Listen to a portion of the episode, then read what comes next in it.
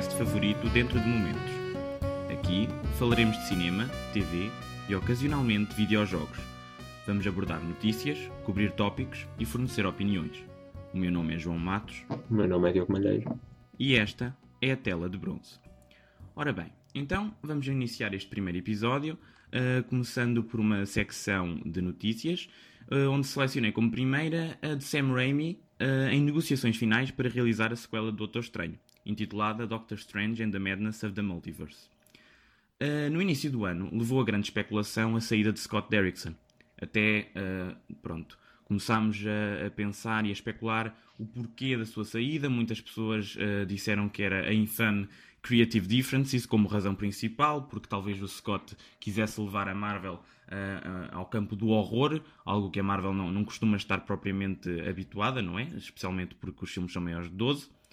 Um, quanto a Sam Raimi como escolha, eu acho que é uma escolha muito irreverente e muito interessante. Uh, pode atribuir-se à era dourada de filmes de super-heróis que hoje experienciamos a este senhor, que inovou na altura em 2002, dado que ele fez a trilogia original do Spider-Man com Tobey Maguire. Essa trilogia acaba por ser quase o padrinho de toda esta era que nós vivemos hoje em dia.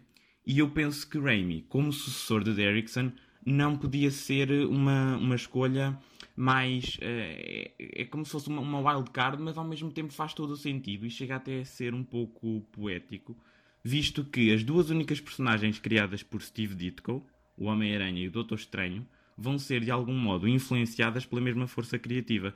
Uh, posto isto, eu sou completamente a favor da escolha e acho que é excelente. Uh, o que pensas? Eu acho que é uma, uma notícia bastante interessante, principalmente com o que tu disseste.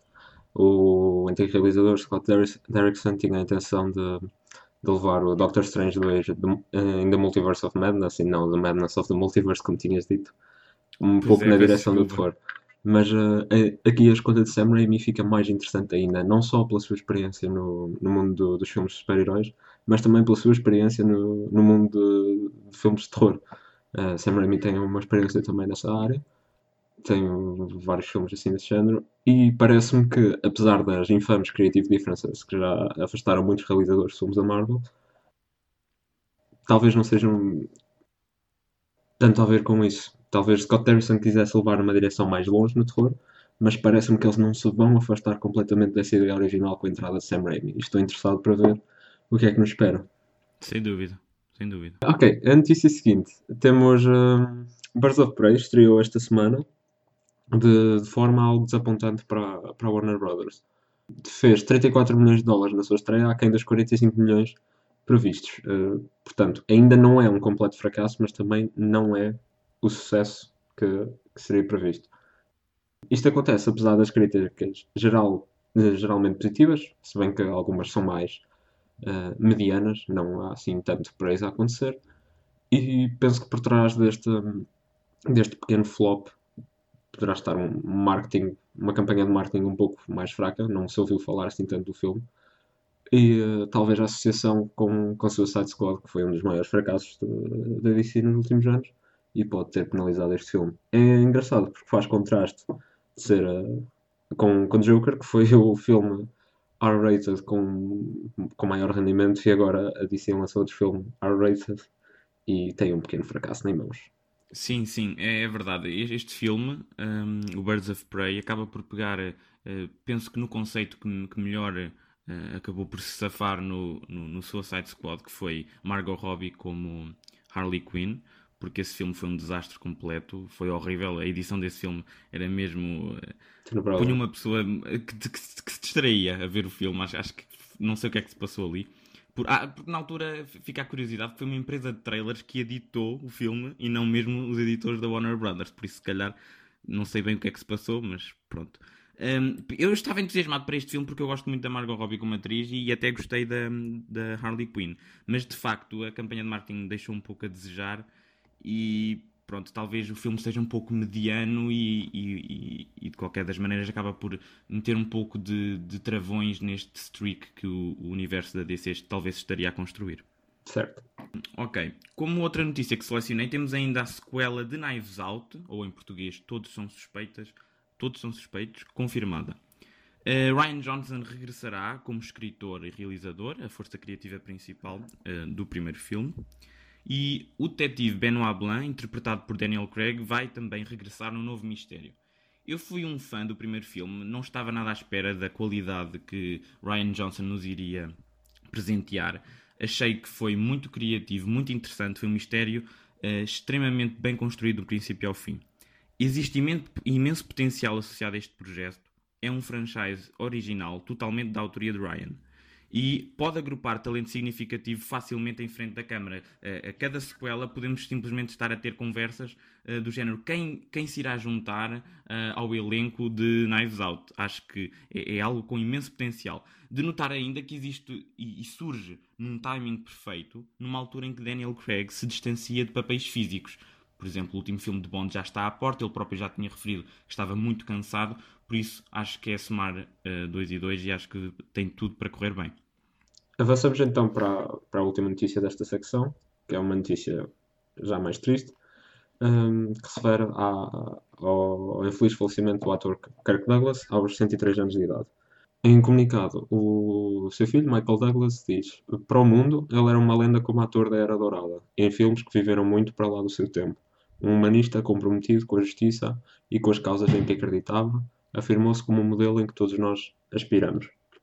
Kirk Douglas deixa-nos assim um vasto legado cinematográfico, tendo participado em filmes como Spartacus, Lonely Heart of Braves, Seven Days in May, Lust for Life, entre muitos outros. É perda então de um grande nome para a indústria cinematográfica. Sem dúvida, uma grande força no, no, no, na indústria cinematográfica e pronto, fica aqui uma nota de apreço pelo seu contributo. Um, na semana passada nós tivemos o Super Bowl.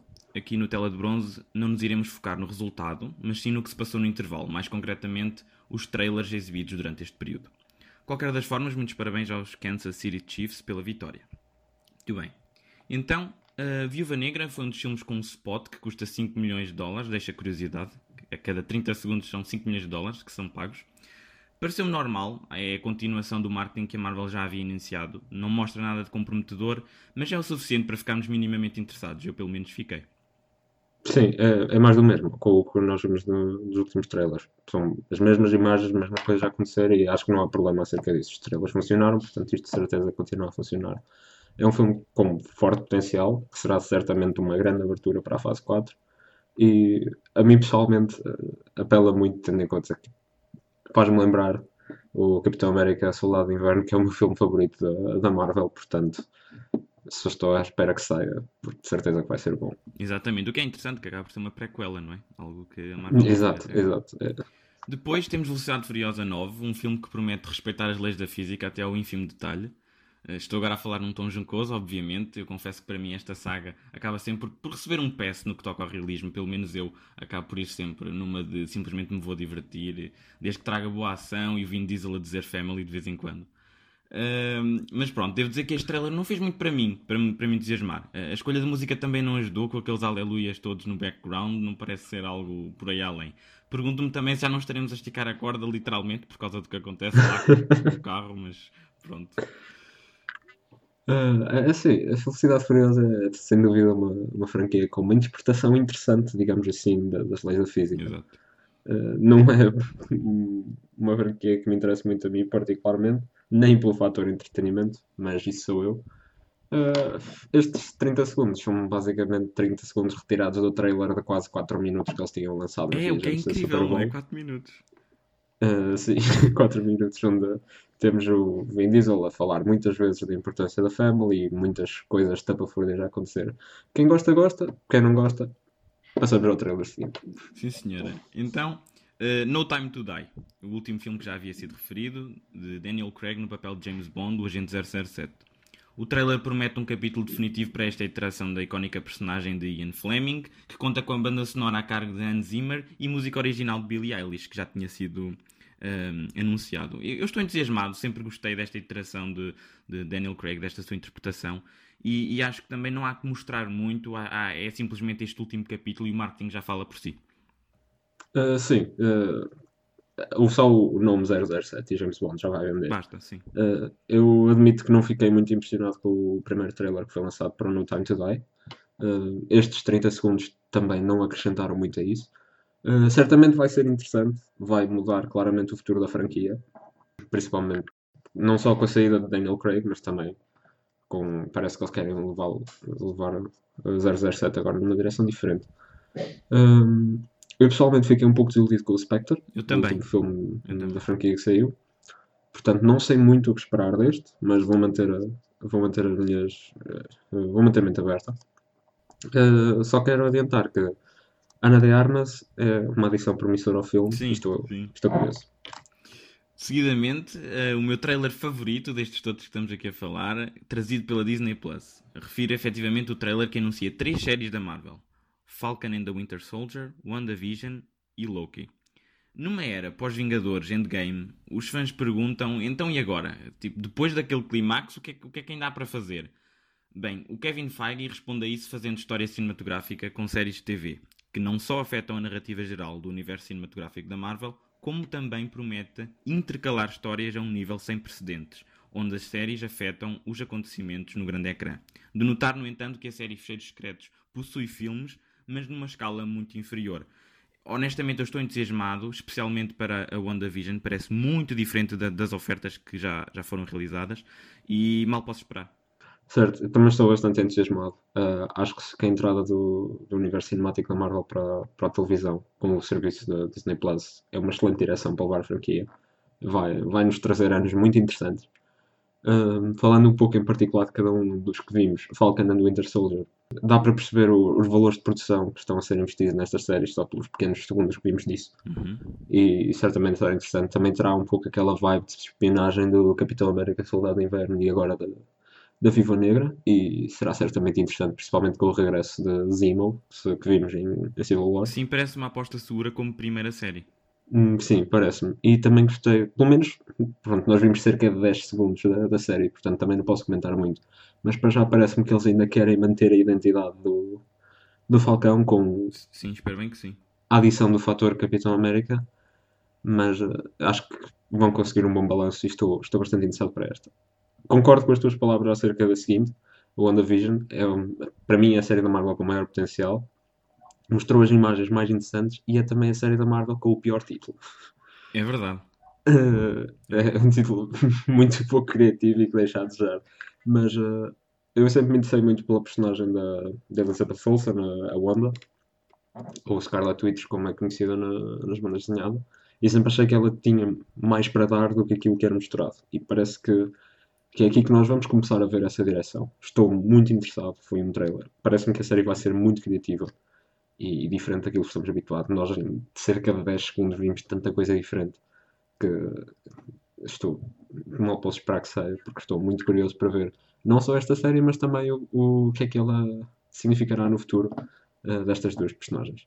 Finalmente, Loki foi a que vimos menos, simplesmente vimos um, uma, uma, pequena imagem do, de Tom Hiddleston. Uh, esta série também será diferente. uma semana. Uh, pois, também será bastante diferente, porque será uma série animada, narrada pelo, pelo próprio Tom, Tom Hiddleston.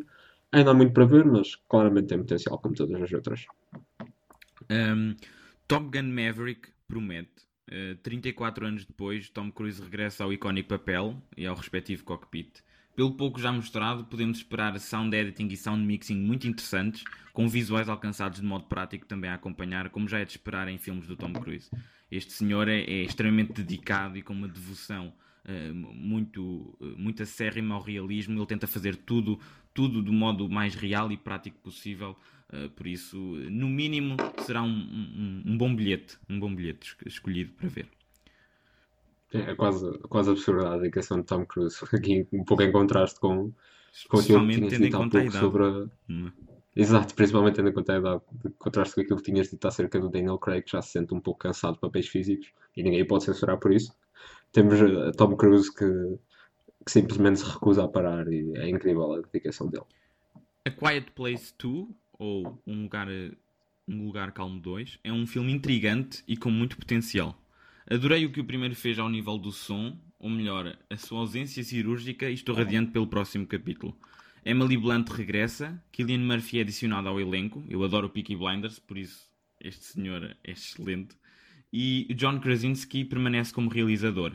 Eu, como primeiro filme realizado, eu acho que muito poucas pessoas ficam aquém do que este, este senhor fez no, no, no primeiro filme. Faz-me lembrar Bradley Cooper com o A Star is Born.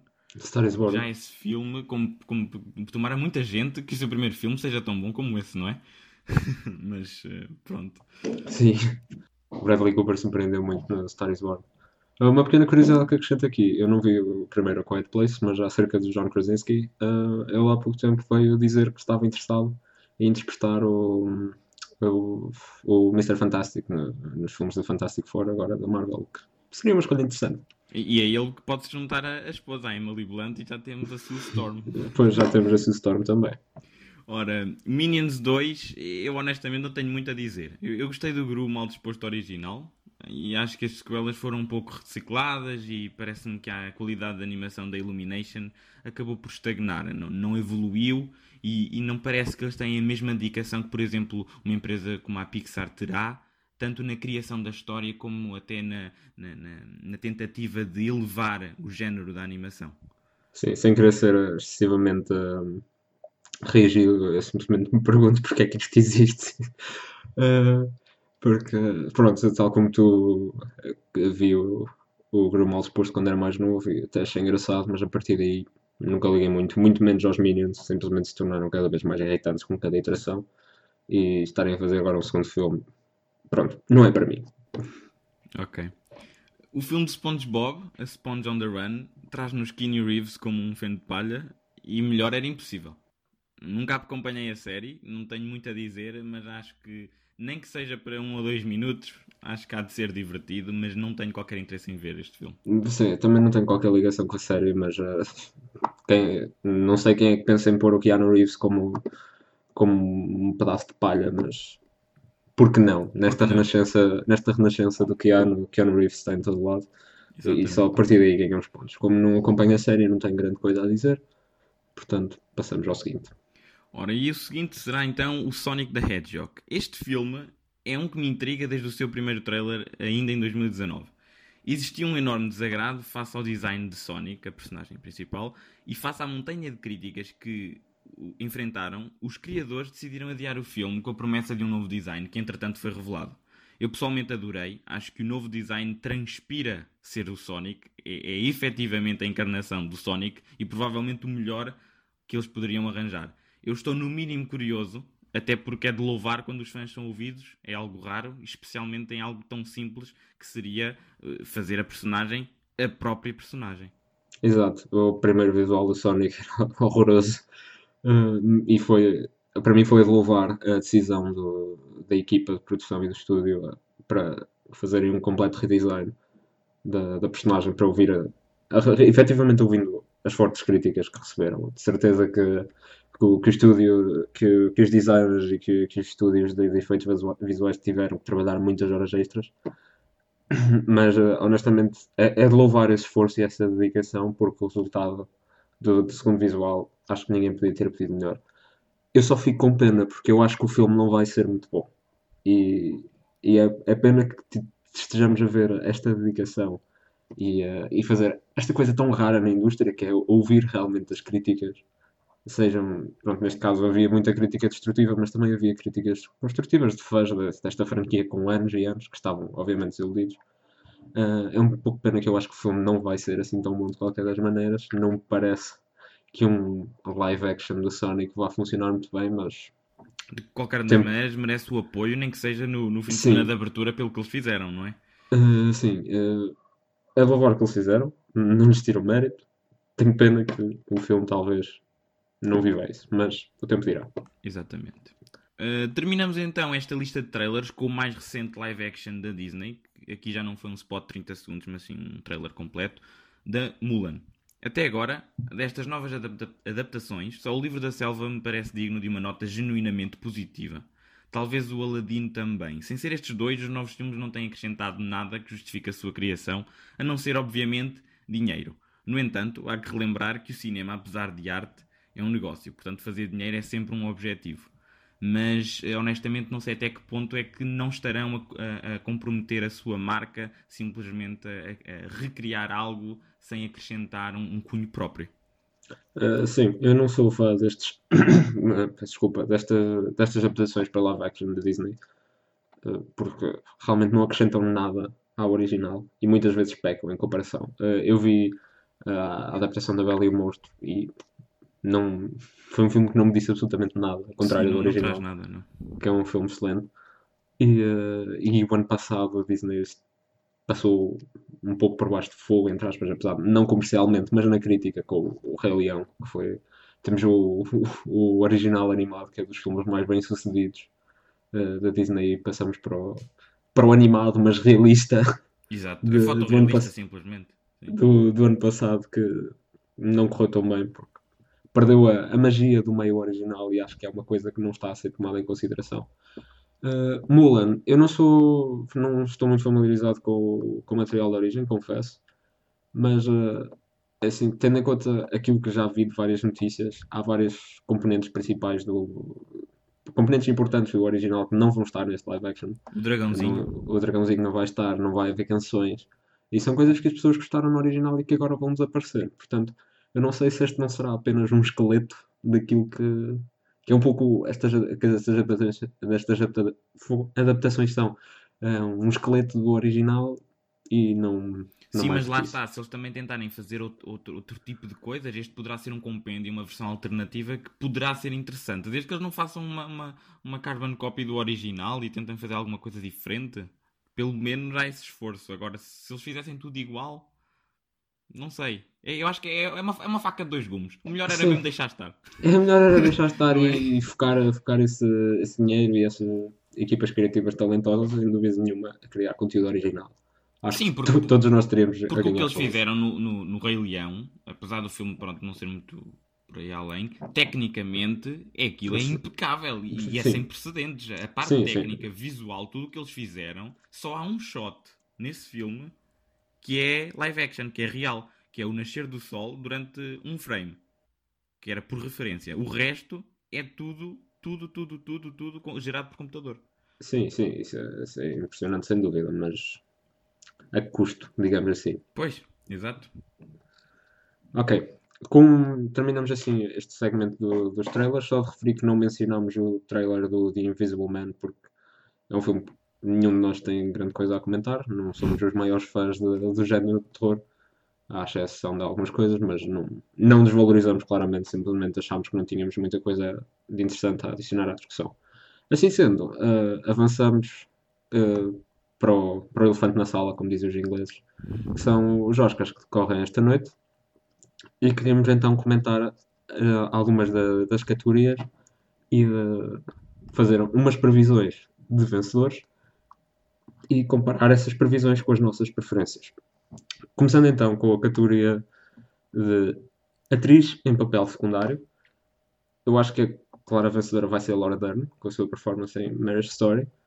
É também a minha preferência. eh, admito que não vi todos estes filmes, mas, hum, mas gostei muito da performance da Laura Dern e acho que é uma, é uma merecedora do prémio. Tem vencido tudo quanto é para mim nesta award season e, portanto, acho que é uma clara vitória para ela. Sim, não há qualquer dúvida da minha parte sobre qual, qual será a vencedora aqui. Acho que o que a Laura fez no, no filme da, da Marriage Story é, é, é muito, muito bom. Tu, tu acreditas que ela é aquela personagem e, e ela tem um monólogo eh, onde fala da posição da mulher e do que é que é expectável da mulher, que tudo o que ela diz aí naquele momento parece que está a dizer eu vou ganhar este Oscar. Uh, sim, a personagem da, da Laura Dern é completamente real. Foi- eu adorei, adorei o filme. Vamos falar mais- um pouco melhor dela mais à frente. Sim, sim. Mas a personagem dela foi fantástica e sem a performance dela não teria sido a mesma coisa. Porque parece, parece alguém real, não é alguém que está a atuar. E, e foi formidável. Uh, ator em papel secundário. Também me parece uma vitória clara para Brad Pitt, tendo em conta o, o historial de toda, toda, toda a World Season. E honestamente, eu nesta não tenho, não tenho grandes pre- preferências. Eu, infelizmente, não pude ir ver o Once Upon a Time in Hollywood ao cinema, mas eh, dou aqui um pequeno highlight a dois senhores que são o Al Pacino e o Joe Pesci, que fizeram duas performances excelentes na, no The Irishman, e é, é aqui que eu tenho a acrescentar isso. Eu, eu, eu aqui também acho que vai ganhar o, o, o Brad Pitt. Ele, ele acaba por ser assim um, no- no filme do Once Upon a Time in Hollywood um, um BDS assim um bocadinho assim desastrado e mais como que nem, que nem quer saber do que é que se está a passar e acho que isso faz muito lembrar a performance dele no, no filme de Guy Ritchie, o Snatch. Já na altura é, ele aí fez de cigano, mas faz muito lembrar, assim, muito descontraído e ao mesmo tempo com uma aura de que eu, eu estou a dominar isto. Por isso, uh, penso que sim, acho que é o tempo dele. Um, queria também referir que o Tom Hanks é tão bom que agora simplesmente uma pessoa já está habituada a excelentes performances dele. Sim. E então, pronto, já não podemos dizer e ele foi excelente aqui, porque já ninguém está à espera que ele não seja excelente. Portanto, Sim, e pronto. o Tom Hanks também já, já venceu antes, coisa que o Brad Pitt nunca fez. Portanto... Sim, sim. Por isso eu também acho que é o Brad. Ah, acredito que seja o Brad Pitt. Avançamos então para filme estrangeiro. Uh, eu também não vi nenhum destes filmes, com muita pena minha. Tenho bastante interesse em, no Parasite e no Pain and Glory. Mas uh, o, o, claro vencedor aqui é sem dúvida nenhuma o Parasite, tendo em conta que é o único filme desta categoria que está nomeado também para melhor filme e para melhor realizador e Sim. para melhor argumento. Sim, é Portanto, é matemático. Está, está, está numa corrida de si próprio. Portanto... Podemos fazer aqui uma previsão sem sermos hipó hipócritas, sem ter visto nenhum. Exatamente, aqui é só olhar para as nomeações e sabemos quem vai vencer. Sim. Ora bem, vamos passar à frente as categorias de documentário, tanto curto como longo, porque não vimos nenhum dos filmes aqui nomeados. Se, se bem que é capaz de ganhar o Honeyland no, no, no longo, porque ele também está nomeado para melhor filme de língua estrangeira. O que é bastante ah, curioso, está. que eu não sabia que um documentário podia ser nomeado. Pois também, eu também não, mas eh, pronto, é, é, possível. Não, não, não estamos assim a querer retirar o mérito a esta forma de cinema e a estas categorias, simplesmente achamos que não temos nada a acrescentar à discussão e assim sendo, preferimos avançar. A canção original, como previsão, faço o I'm Gonna Love Me Again para o Rocketman do Elton John. Uh, o que está aqui interessante, tendo em conta que foi o mesmo ano em que tivemos uh, o Frozen 2, que venceu na categoria de melhor canção em, no lançamento original, mas também vimos que, um pouco, talvez de forma surpreendente, que Frozen 2 não foi nomeado para o melhor filme de, de animação, por isso parece que, que os Oscars não estão muito interessados no Frozen este ano. Por isso penso que o vencedor, e tendo em conta também outras cerimónias de prémios, será uh, Rocketman. Não tenho muito a acrescentar. Eu, eu, dos filmes que estão aqui, apenas tive a oportunidade de ver o Toy Story 4. Uh, ah, por acaso lembro-me de, dessa música e lembro-me de ter gostado, mas não, não, não consigo, não tenho métrica para dizer qual é que será o melhor. Sim, eu pessoalmente também tenho uma preferência. Eu destes vi o Rocketman e o Toy Story 4, uh, ah, ambos com muito boa música. Para mim, se qualquer um dos dois ganhar, não tenho grandes problemas. Uh, simplesmente estou a fazer a previsão com base no, naquilo que já vimos antes. Preferência eu não tenho. Longa-metragem animada. Uh, penso que o vencedor aqui será o Toy Story 4. Tem havido alguma algum algum buzz por trás de, do Klaus também. Exato, exato. Mas, uh, mas penso que o Toy Story 4 será aqui o vencedor. Me... Sim, eu ia dizer, eu ia dizer que o Klaus tem, tem recebido assim algumas alguma, alguns prémios e, e, há muitas pessoas que falam do Klaus porque é um, é um filme muito interessante na Netflix. Um, mas pronto, Toy Story 4 já é um franchise muito bem consolidado e o que eles fazem aqui, tanto a nível gráfico como a nível da história, parece que há, ainda há um. A Pixar encontrou ainda uma nova lição para dar, tanto a pais como a, a, a jovens, a crianças. E sim, talvez sim, o, o, Toy Story 4 é capaz de ganhar. Sim, Toy Story 4 foi um filme que me impressionou imenso, porque sempre que, quando vi anunciar o Toy Story 4 há uns anos, eu fiquei um pouco nariz torcido, porque tinha acabado tão bem no terceiro. E, e, estava com um pouco de medo que esta, esta franquia perfeita, digamos assim, uh, fosse talvez ser um pouco denegrida, mas, uh, mas não, Toy Story 4 está forte com os anteriores e tinha uma história para contar e contou-a e foi, foi excelente. No, no, Rotten Tomatoes, na altura, quando eu vi, é, é o único franchise que tem 100, 100, 97, 98. Impressionante. É, é impressionante. ok, avançando então para argumento adaptado. Tendo em conta a vitória nos Writers Guild Awards e nos BAFTA, uh, Jojo Rabbit deverá ser o vencedor esta noite. É, é também a minha escolha para a vitória. É um, um argumento fantástico de, escrito por Taika Waititi nesta, nesta comédia negra que se passa na, na Alemanha nazi, uma sátira dessa, dessa época e dessa, E, e dá uma engana assim, sem, passa a repetição, sem. Poderia ter corrido muito mal, mas com o gênio de Taika Waititi é, é fenomenal. Sem, sem dúvida, eu também concordo. Penso que o Jojo Rabbit uh, ganhará esta categoria. O, que o Taika fez aqui é, é, algo muito, muito interessante porque ele pega num conceito e numa, num, no, no passado muito negro da, da, nossa história como enquanto humanidade, enquanto parte pertencente à humanidade, e acaba por hum, revirá-la, pelo ao contrário, e interpretá-la de um modo muito mais satírico e leviano, mas sempre com um grande foco em mente, nunca se desviando dos pontos emocionais e fulcrais para que nós saímos de lá uh, uh, com a mensagem principal do filme. Por isso é, é muito bom, muito bom. Certo. Passando então para o argumento original, uh, temos aqui uma categoria interessante. Na minha opinião, gostava muito que ganhasse Marriage Story. Tem um argumento fantástico, que, com, escrito por Noah Baumbach. Os diálogos são, são realistas, a história é fantástica e. Não sei, é, é um. O Marriage Story foi um filme excepcional, na minha opinião, e, e sem, sem um argumento tão forte não, não teria sido tão bom. Uh, infelizmente para mim, o, os odds não estão bem a seu favor. Portanto, há aqui dois possíveis vencedores, na minha opinião. Uh, o Parasite tem-se feito muito bem no, nos, últimos, nos, nos, últimos prémios. Ganhou no BAF, nos BAFTA e ganhou também nos Writers Guild Awards, o que é um ponto muito forte. Mas eu não retiraria já Once Upon a Time in Hollywood. Não vou referir bem já porquê, porque aqui vai-se entrar na categoria de melhor filme. Mas talvez seja o Parasite. É, esta é um pouco mais difícil de ver. Uh, eu, eu aqui concordo com o que disseste. O Marriage Story é, é a minha escolha também. Eu adorei este filme e, e, o Noah Baumbach, para além de realizar, escreveu, como, como estamos a ver nesta categoria, e ele escreveu até ao ínfimo detalhe e não permitiu uh, qualquer tipo de improviso por parte dos atores. Tudo o que eles fazem, tudo o que eles dizem, onde eles se viram, onde eles entram em cena, já estava tudo escrito no, no, no guião, o que é algo, é algo de louvar, a sua atenção ao detalhe. É, eu acho que um, vai ganhar nesta categoria Once Upon a Time in Hollywood, apesar de tudo, porque o que o Tarantino fez, apesar de não ser o seu melhor trabalho do, do, dos últimos tempos, e, lá está, o, em Hollywood, pronto, filmes sobre Hollywood, etc. Mas uh, o modo como ele escreveu e como ele reinterpretou aquela era, com um twist no fim, uh, se calhar é, é capaz de receber esta estatueta. Vamos ver. Ator em papel principal. Uh, acho que temos aqui um claro vencedor. Uh, Joaquin Phoenix, como Joker.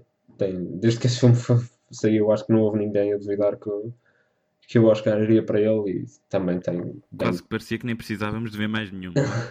Exato, tem ganho tudo quanto é prémio até agora. Eu só queria destacar aqui Adam Driver em Marriage Story novamente. Foi também uma, uma performance excelente que me impressionou imenso e que acho que também é digna de prémio. Acho que se ele não estivesse a competir com o Joaquin Phoenix, ganharia de certeza. Para mim, se qualquer um dos dois ganhar, fico bem, mas acho que vai para Joaquin Phoenix e é merecido. Eu também, qualquer um dos dois, eh, se ganhasse, eu não, não, ficava, não ficava incomodado. Penso que o que o Joaquim fez, eh, eh, de modo tão metódico e, e, e tão cru, que, que, é uma performance que nos dá um soco no estômago depois de, de, vermos o filme. Eu acho que a vitória é, clara. Mas o que o Adam Driver um, fez em Marriage Story também não fica nada atrás e acaba por ser uma questão de preferência pessoal. Mas uh, sim, penso que o Joaquim vai vencer.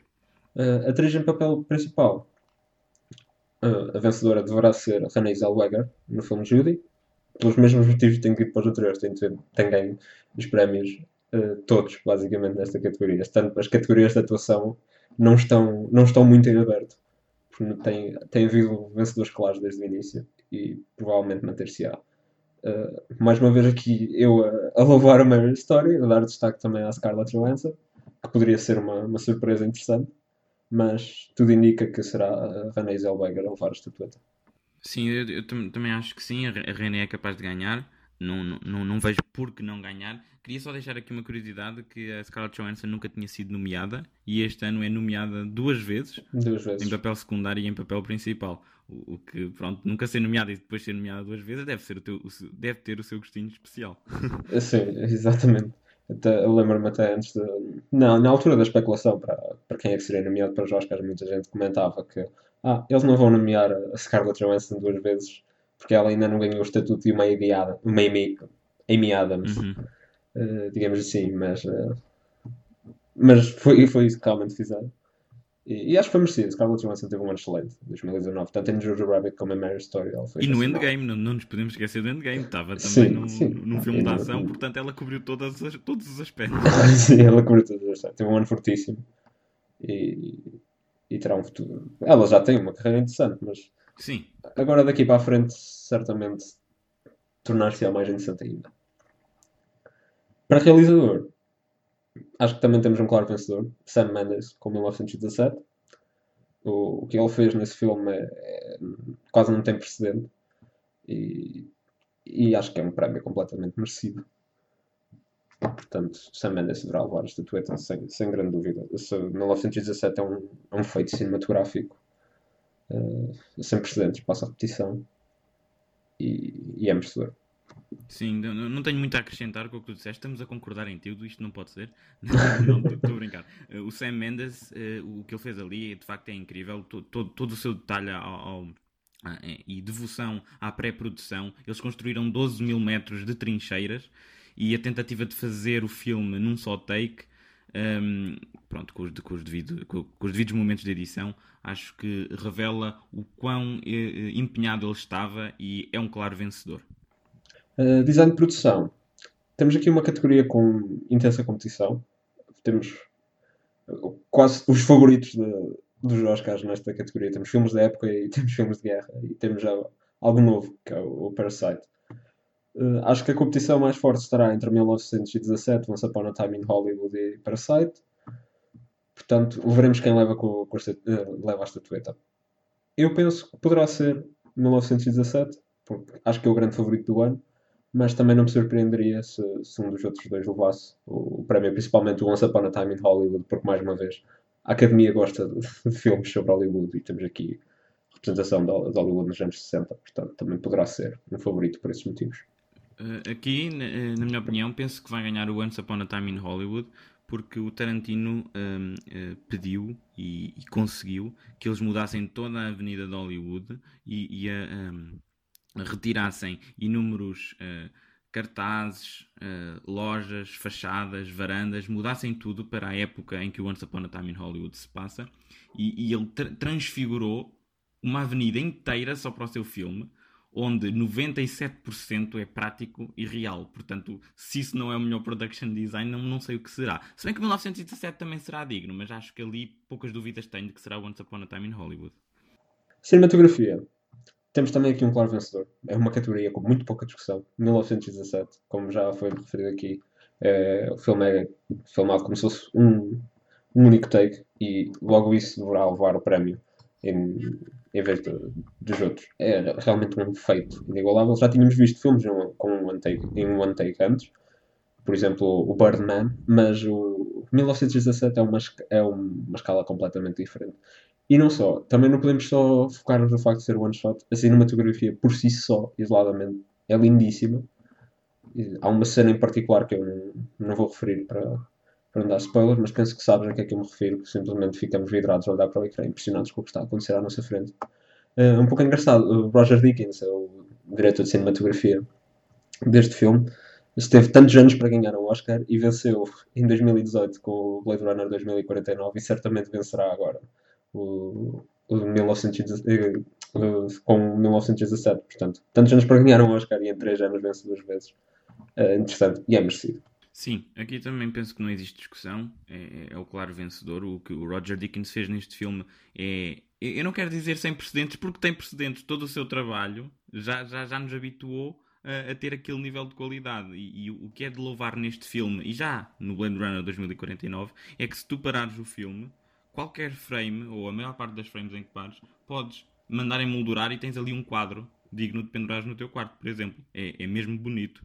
Queria também dar apenas um apreço, uma nota de apreço ao Lighthouse, que é um filme que muita gente não, não, não fala, e que tem uma cinematografia muito peculiar, digamos assim, Sim. e que não ganhará, mas fiquei contente de ter a, a, nomeação. sim, também se destaca por ser, ter a imagem em formato um por um e ser a, a preto e branco. É um filme que eu infelizmente não, não consegui ver, mas que também estou muito curioso para ver, que foi muito falado e algumas pessoas ficaram até com pena que não tivesse sido nomeado em, em mais categorias. Sim, é bom, vais gostar. Ok, vamos então para o guarda-roupa. Portanto, temos aqui dois fortes candidatos. Os candidatos são todos fortes, digamos assim. Uh, mas uh, os mais fortes serão Once Upon a Time in Hollywood e o Little Woman. Uh, Little Woman é o tipo de filme que, que a Academia tende a premiar nesta categoria, sem, com pouca exceção, mas uh, pelo mesmo motivo Once que mencionaste há bocado sobre a, recriação de Hollywood nos anos 60, Once Upon a Time in Hollywood poderá, poderá também levar esta estatueta.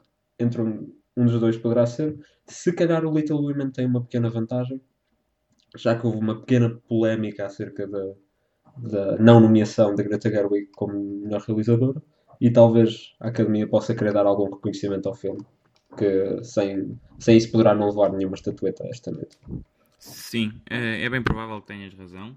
Hum, queria só tipo de- deixar aqui uma, uma, uma pequena explicação que nós, nós nomeámos nove filmes e apenas cinco eh, eh, pessoas para melhor realizador. Portanto, à partida, quatro ficariam sempre matematicamente de fora.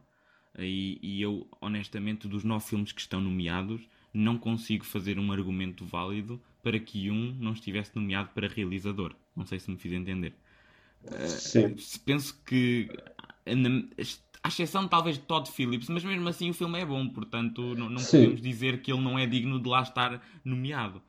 Agora, Eh, poderia haver outros, podia, mas também, por exemplo, porque é que o Taika Waititi não foi nomeado? Julgo que também seria uma merecedora adição. Portanto, acho que Hum. houve polémica, existiu essa polémica, mas não acho que seja o, o problema eh, eh, assim de maior que, que talvez tenha que, que tenha tomado as proporções que tomou. Eu concordo mais ou menos com aquilo que estavas a dizer. É um pouco difícil, principalmente este ano, que foi um ano muito, muito ruim. Sim, a não ser Tivemos- que aumentem o número de, de- eh, tivemos filmes muito bons. E, por exemplo, eu pessoalmente não, não nomearia Todd Phillips, não, não quero desvalorizar, mas o Joker para mim é um filme bom, mas eu não gosto tanto do filme como tu, digamos assim. E acho que, pelo menos em termos de realização, foi bom, não quero tirar mérito, mas eu preferia, por exemplo, um Noah Baumbach aqui, nesta categoria. Sim, esse, esse- esse senhor também acho que merecia. Era Uhum. outro dos que para mim estaria lá. Mais uma vez, a minha pequena obsessão com, com Marriage Story. É muito bom o filme, por isso. E, portanto, acho que todos nós podemos fazer um argumento válido porque é que alguém está e alguém não está. Eh, e pronto, Por acaso não esteve, pronto. por acaso não esteve, mas poderá, poderá influenciar um pouco a decisão da Academia noutras categorias para impedir que o filme saia da, da cerimónia de mãos vazias, digamos assim. Eh, passamos então para duas, duas categorias irmãs, entre aspas, edição de som e mistura de som, que acho que temos aqui dois, dois concorrentes claros, que são o 1917 e o Ford e Ferrari, e para mim, na minha opinião, qualquer um dos dois pode levar a estatueta. Eu, aqui, aqui nesta, nestas duas categorias, que estão praticamente irmãs, existe hum, muita confusão e, e eu próprio não, não, não, estou 100% ciente de uma divisão clara, eh, mas posso tentar explicar que será mais ou menos assim. O sound mixing acaba por se reportar às eh, partes constituintes individuais de um filme, por exemplo, o som de um tiro. O sound editing será mais hum, quando tu já tens tudo planeado e executado e capturado no filme e vais tentar editar num grande bolo do teu filme. Hum, penso que eh, o Ford v Ferrari é o claro vencedor, já que também não recebeu muito amor nas outras categorias. E hum, o, o- o som nesse filme que eles fizeram eh, transportou-me e eu, eu senti que estava, que estava lá na- no próprio Le Mans. Por isso, eh, acho que sim, Ford v Ferrari ganhará, ou Le Mans 66, como foi aqui traduzido em Portugal. Avançando, temos filme curta, curta-metragem animada. Aliás, temos a categoria das curtas-metragens. Da mesma maneira que nos documentários não temos grande coisa a, a comentar porque não, não vimos estes filmes. Portanto, avançaremos para banda sonora original. Também temos aqui uma clara vencedora, que será uh, Hildur. E peço imensa desculpa, mas eu não me vou atrever a, a pronunciar o apelido desta senhora porque vai sair a geneira. Mas uh, para Joker.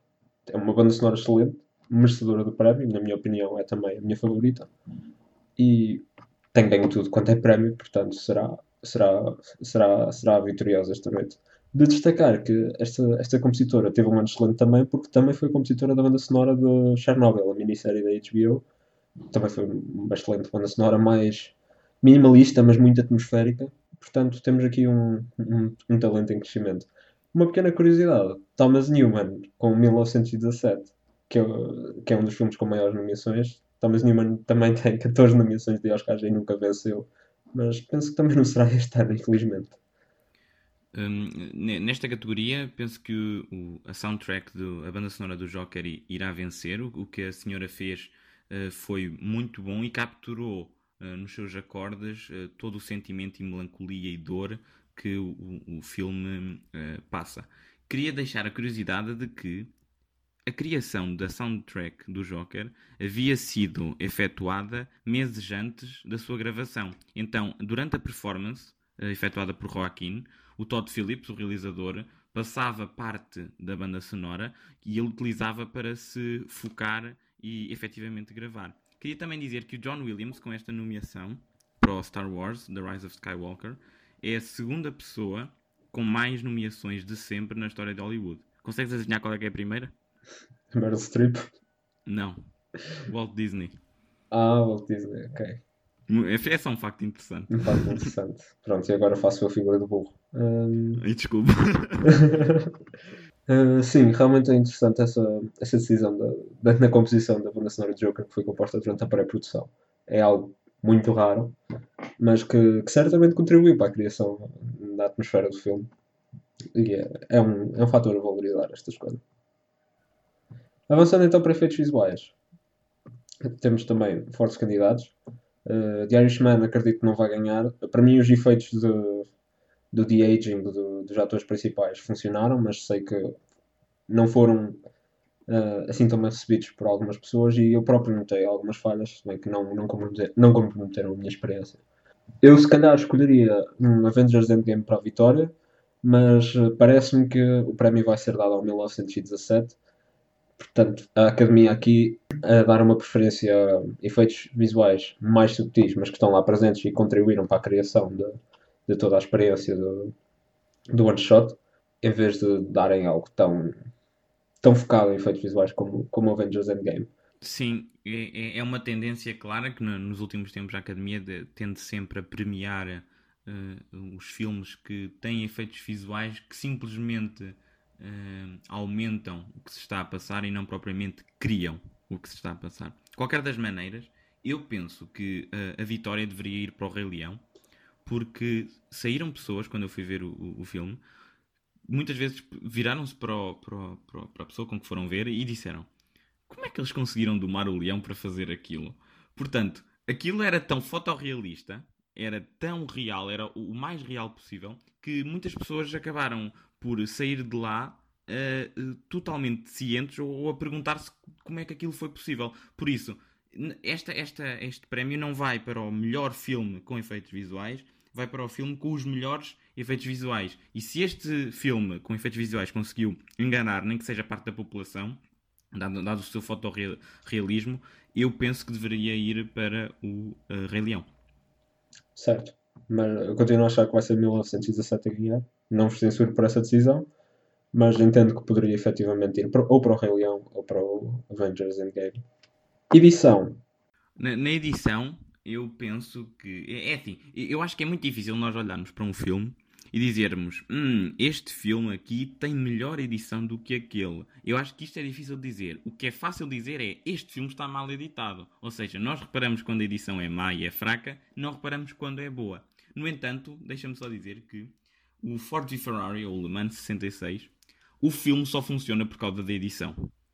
Estamos a falar de Christian Bale estar no carro, depois passamos para o, para o Matt Damon, que está na, nas boxes, e depois temos shots do próprio travão, temos shots do, do, de carros à frente, temos shots de carros atrás, temos shots de lado, e é tudo editado de um modo abrupto, mas ao mesmo tempo calmo, de maneira a criar toda aquela atmosfera. Por isso, eu acho que há de ir para o Ford v Ferrari. Sim, é possível. Ford v Ferrari também tem sido o filme mais bem sucedido na- nas outras cerimónias de prémio nesta categoria, portanto, eh, talvez leve a estatueta esta noite. Eh, maquilhagem e cabelo, não temos propriamente nada a comentar acerca desta categoria.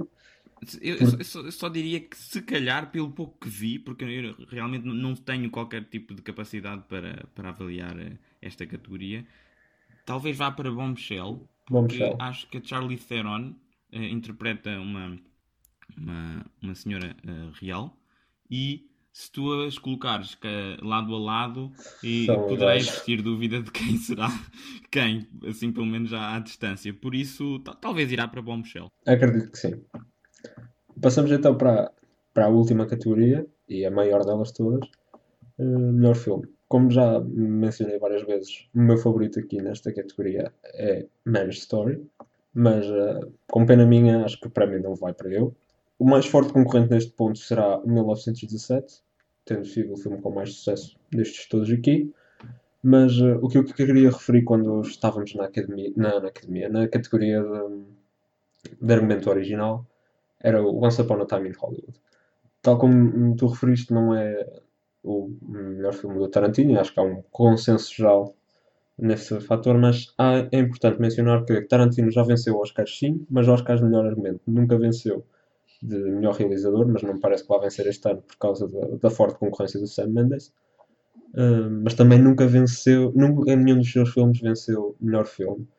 E a Academia poderá escolher então um filme sobre Hollywood, que eles gostam muito, e também um filme de Tarantino para premiar a sua carreira, como já tem acontecido um pouco no passado. Por exemplo, Leonardo DiCaprio com The Revenant, na minha opinião, não foi a melhor performance do Leonardo DiCaprio. Não estou a dizer que foi má, porque também não foi, mas foi a performance vencedora do Oscar. E eu acredito que possamos ver aqui um cenário parecido com esse a acontecer com Tarantino. Também não consigo des- descartar já Parasite, que também se mostrou forte em alguma, algumas cerimónias. Sim, foi pena não termos a oportunidade de ver. foi pena não termos a oportunidade de ver. Hum, principalmente no, no Screen Actors Guild Awards, que costumam ser tidos com bastante eh, credibilidade para a previsão nos Oscars, ganham o melhor elenco. E isso pode ser, pode valer alguns pontos. No entanto, acho que as apostas mais seguras se deverão concentrar ou com 1917, que é atualmente o mais forte concorrente, na minha opinião, à vitória, hum, apesar de não ser a minha preferência, ou o Once Upon a Time in Hollywood, por causa do fator a carreira de Quentin Tarantino e de ser um filme sobre Hollywood que a Academia costuma gostar de premiar. Um, esta é a categoria infame, a categoria principal, onde toda a gente consegue mandar uns bitites de vez em quando. Um, aqui é, é assim, para mim o, o meu filme favorito eh, dos que estão aqui nomeados é, é o Ford v Ferrari, o Le Mans 66. De longe é o meu filme favorito. Agora, sei claramente que não ganhará, eh, não, não tem qualquer hipótese de ganhar. Penso que como, como principais vence- vencedores ou candidatos a vencedores, eh, temos o Joker, porque efetivamente tem 11 nomeações, é o filme mais nomeado, portanto há de ser um- uma, uma aposta. Sim, Um, mas eh, acho que é improvável a vitória do Joker porque certamente não vai vencer melhor realizador e também não deverá vencer melhor argumento adaptado, caindo muito as suas chances. Sim, mas, mas, mas lembra-te que muitas vezes os filmes que são nomeados para melhor filme, eh, ou, desculpa, os filmes que vencem melhor filme acabam por ter eh, uma nomeação para melhor realizador. E como eu e tu torcemos um pouco a nomeação de melhor realizador para Todd Phillips, muito provavelmente poderá ser um indício de que Joker é uma boa aposta. Sim, sim, convém ter a nomeação. Também não é obrigatório. O ano passado o Green Book ganhou sem nomeação para melhor realizador. O que foi bastante Mas- caricato. Uh, mas, uh, mas seria de esperar que o filme para ganhar melhor filme tivesse ou melhor realização ou melhor uh, argumento adaptado ao original, dependendo em qual se encara. E eu Ma- ma- acho que o mas- Joker não tem as melhores hipóteses em nenhuma dessas duas Sim, categorias sim, que mas- mas também repara, nós temos uma performance do Joaquin muito avassaladora, portanto, se calhar acaba por levar eh, nas costas dele um pouco o filme. Eu, eu não sei, eu não, não seria a minha escolha, Também mas não me ia de longe. surpreender no dia seguinte se aparecesse a dizer Joker vencedor de melhor filme. Não, não, ia- não, não ia rebolar no chão. Eu acho que, que é provável que existe essa possibilidade. Eu, eu não ia revelar no chão, mas sinceramente ia ficar, ficar desapontado. Acho que o Joker não é, não é a melhor escolha para, para o melhor filme. Temos concorrentes muito fortes. Mas uh, acho que o Joker não, tem, tem poucas hipóteses. Não, não vou dizer que tem zero hipóteses. Pode haver aqui um, uma volta de 180 graus da academia para surpreender toda a gente, mas é importante mencionar as 11 nomeações. Pois, exato, 11. Mas. Mas lá está, a quantidade não é qualidade. Mas, mas, mas foi um filme muito Sim. bom. Eu gostei muito do filme. Mas também não seria a minha escolha. A minha escolha é, é o 1917 para, para ganhar o melhor filme. Eu acho que, que, que, vai ganhar 1917. O que Sam Mendes fez, uma espécie de checkpoints com atores britânicos, bem conhecidos, onde eles, uh, as personagens principais estão a passar uh, numa, numa missão urgente para salvar 1600 homens. Eu acho que a decisão de filmar tudo num só take, uh, primariamente estilística, mas depois reparamos que torna a experiência muito mais intimista e suga a audiência para o ecrã. E, e assim de repente tu não notas nos primeiros 5, mas aos 10 minutos tu nem pensas e estás lá metido com eles naquela missão. E eu acho que eh, como tu há pouco referiste, vimos algo semelhante em Birdman, mas a escala que foi feito aqui é, é realmente sem precedentes. E, e, só existe um corte, claro, no filme. Um corte que todos reparamos no filme, e mesmo esse corte faz todo o sentido devido faz ao que acontece. Sentido. Sim. Eu, eu, eu, acho, eu acho que é de louvar e vai ganhar em 1917. Como disseste, o Parasite é, é, é, é, um, é, uma força a ser reconhecida, mas não posso opinar nesse sentido. O Marriage Story eu adorei, o que o Noah Baumbach fez, mas uh, lá está. N não terá talvez o fogo necessário para alcançar a, a, a, estatueta. E Little Women também não posso opinar muito porque não vi, apenas vi o trailer e algumas entrevistas. E o Once Upon a Time in Hollywood, ainda que possa ganhar por ser o prémio carreira para o Tarantino, eu acho que ele não deveria ganhar por este filme, honestamente, dado que não, não é o seu melhor. Talvez eles ainda aguardem e, e, e, e vão deixar que ele faça o, o décimo filme dele filme. E, talvez, dado esse ser o último, mesmo que ele seja desta qualidade, ou esperemos que seja um pouco melhor, talvez aí seja mais poético que ele ganhe. Talvez, mas uh, honestamente acho que a corrida principal está entre esses dois, como tinha dito, de 1917 e Once Upon a Time. Uh, não, não vou comentar se o Once Upon a Time deveria ou não vencer, porque tal como disse há pouco eu não consegui ver o filme. Uh, o 1917 é uma experiência cinematográfica única, é, é mesmo essa a palavra, experiência. E estará assim à frente da corrida. Parasite tornar-se o primeiro filme internacional a vencer uh, melhor filme, mas uh, não sei se a Academia está apontada nessa direção. Também não consigo comentar muito mais porque não vi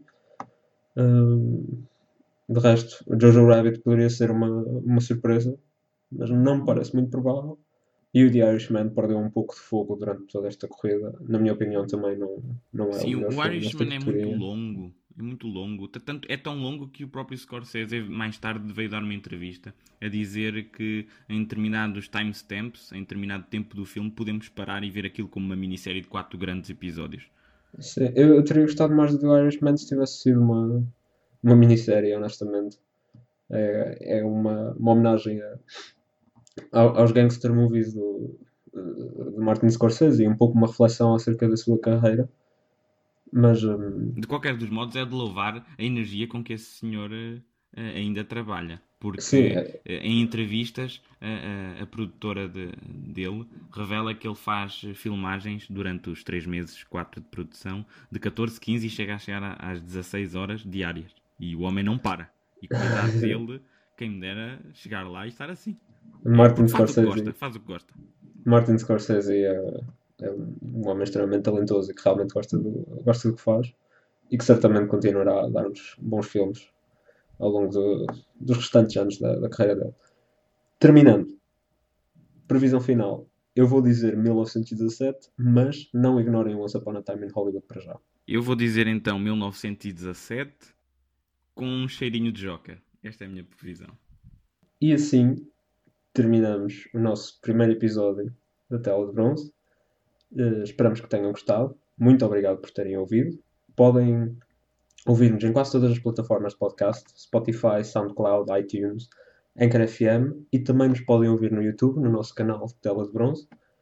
Caso queiram contactar-nos, temos o nosso endereço de e-mail, teladebronze.gmail.com e temos encontro marcado na próxima semana. O meu nome é Diogo Mendes. O meu nome é João Matos. E isto foi a Tela de Bronze.